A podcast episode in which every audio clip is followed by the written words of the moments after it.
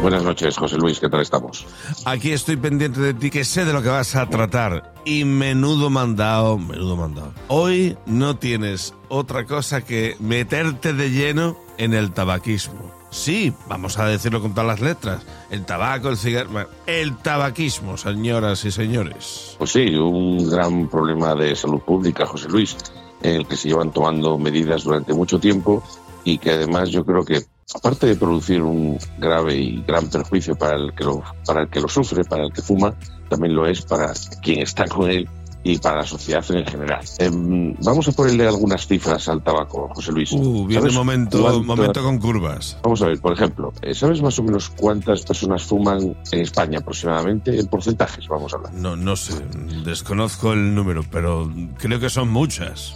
Sí. Bueno, y la verdad que han disminuido y en eso sí que tenemos que mandar un mensaje positivo porque fuma menos gente que fumaba, pues, no sé, pues en nuestra generación, por ejemplo, José Luis, cuando Sí, nosotros sí. éramos más jóvenes, pues seguimos jóvenes, eh, pues la gente eh, fumaba más. Pero aún así, eh, estimamos que en la edad adulta, más o menos entre los 25 y los 50 años, están fumando aproximadamente un 22% de varones y un 16% de mujeres. Eso es un, un montón, un montón de gente. Pero el dato importante, el dato importante, fumar, como sabemos y como siempre hemos dicho y como dice la OMS, lo repiten también las autoridades sanitarias, tiene una gran incidencia en la morbimortalidad, es decir, no solo hablamos de fallecimientos, son muchos, ¿eh, José Luis, son más de 50.000 al año directamente relacionados con el tabaco. España, 8 millones en el mundo, ¿vale?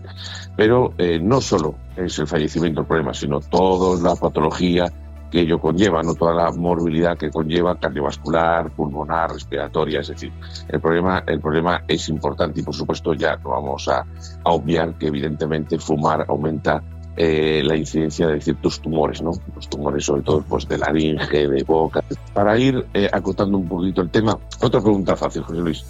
Habrás oído muchas veces que un cigarrillo tiene un montón de sustancias, no eso lo habrás oído montones de veces, pues casi más de 200 sustancias químicas distintas. Pero fíjate, vamos a hacer eh, quizás de las más llamativas un enumerado rápido. Mira, en un cigarrillo nos podemos encontrar acetona, eso usamos por ejemplo para quitar esmalte de las uñas, Sí, solo hay un cigarrillo. Sí. Metanol, pireno, naftalina, cadmio, que es un metal pesado. doctor, todo ello sustancias muy sanas, muy naturales, muy verdes, por los Eh, cuyos. pues, amonía, titano, eh, o sea, un montón de cosas, muchas de O sea, que realmente lo que estamos haciendo es consumir sustancias bastante nocivas, ¿no? Yo creo que el que haya sido fumador o el que sea fumador y diga que nunca ha pensado en, en dejar de fumar, pues no es verdad. La mayoría de la gente que fuma sabe que fumar no es bueno y ha pensado alguna vez en dejarlo. Eso estamos de acuerdo. Pero cuando eh, de- vamos a dejar de fumar, esto, como todo, José Luis, tiene unas etapas, tiene un proceso, porque lo de levantarse una mañana y decir no voy a fumar más, eso es muy complicado, eso lo sabemos todos, muy complicado. Sí. Y por eso siempre decimos hay que instalarla. Básicamente, dentro de, de la fa- de las fases de dejar de fumar, eh, vemos cinco o seis fases. La primera es la fase que llamamos de precontemplación. En ese caso, eh, el fumador pues ni siquiera se ha planteado en un futuro inmediato dejar de fumar. Es decir, bueno, sabe que lo tiene que dejar, siempre piensa en un futuro, bueno, yo creo que lo que sí, tengo que dejarlo, lo soy consciente, pero todavía, digamos, no se ha sentado seriamente a pensar en ello, ¿no? Sí, que me estoy Eh, quitando y ese quitando gerundio se alarga en el tiempo hasta la extenuación.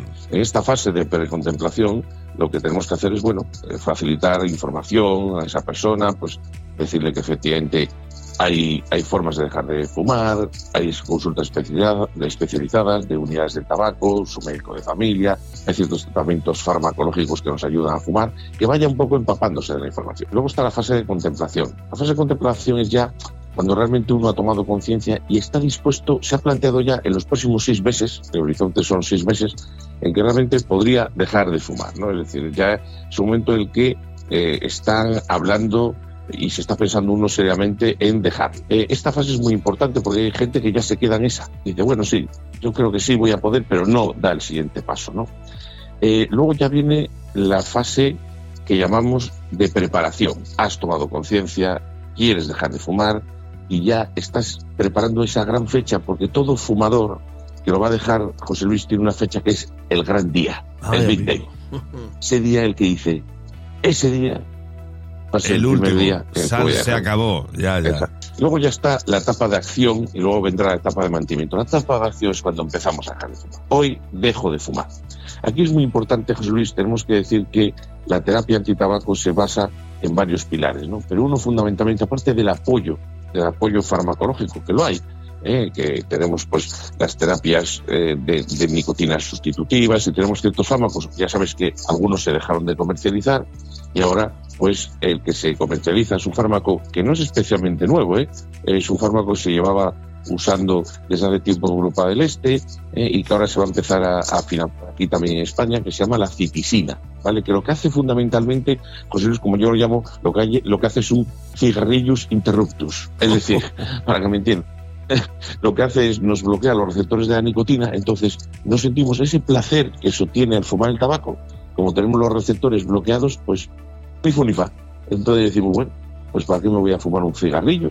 Si realmente ya no me gusta como antes, ¿no? O sea, no, siento ese, esa recompensa, ese placer al fumarme el cigarrillo, ¿no? Pues entonces, pues eso es para... Y además, la buena noticia es que está, eh, ha empezado a financiarse desde este mismo mes de febrero, porque la verdad nos habíamos quedado sin alternativas desde el verano por una serie de, de efectos de producción y algunos eh, problemas que hubo con la producción de los otros fármacos que se usaban para la deshabituación.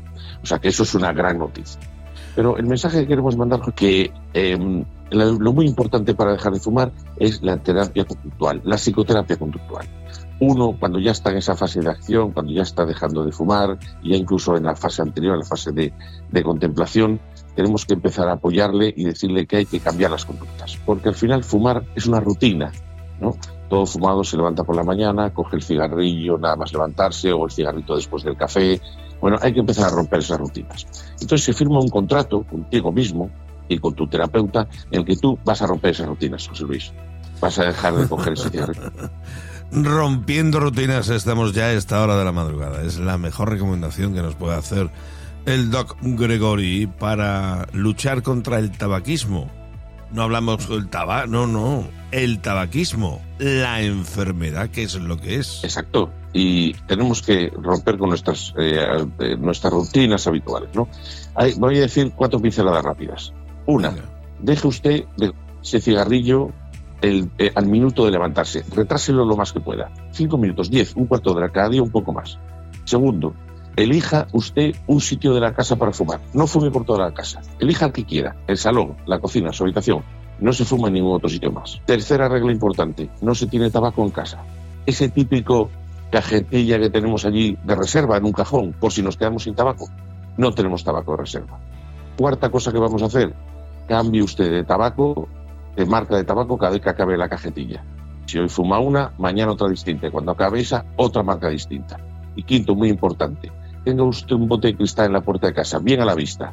Cada día que no se fume un cigarrillo, cada día que pueda, que logre no fumarse ni un cigarrillo, coja usted el dinero que le costaba el paquete de tabaco y vaya llenando el bote. Ya verá qué refuerzo más positivo cuando el bote se vaya llenando y cuando esté lleno del todo, usted y se compra un capricho. Pero que no sea un paquete de tabaco. No, claro, claro, que no sea un paquete de tabaco. Es importantísimo. Pues, eh, Doc, eh, gracias por los consejos y mucho me temo que volveremos a tratar el asunto del tabaquismo en esta tu sección. Pero bueno, será en otra ocasión, si te parece. Me parece fantástico, es un problema que hay que ir atajando y que la gente que, que fuma necesita de verdad mucho apoyo. Y como digo siempre, cuídense e intenten dejar de fumar. Buenas noches. No.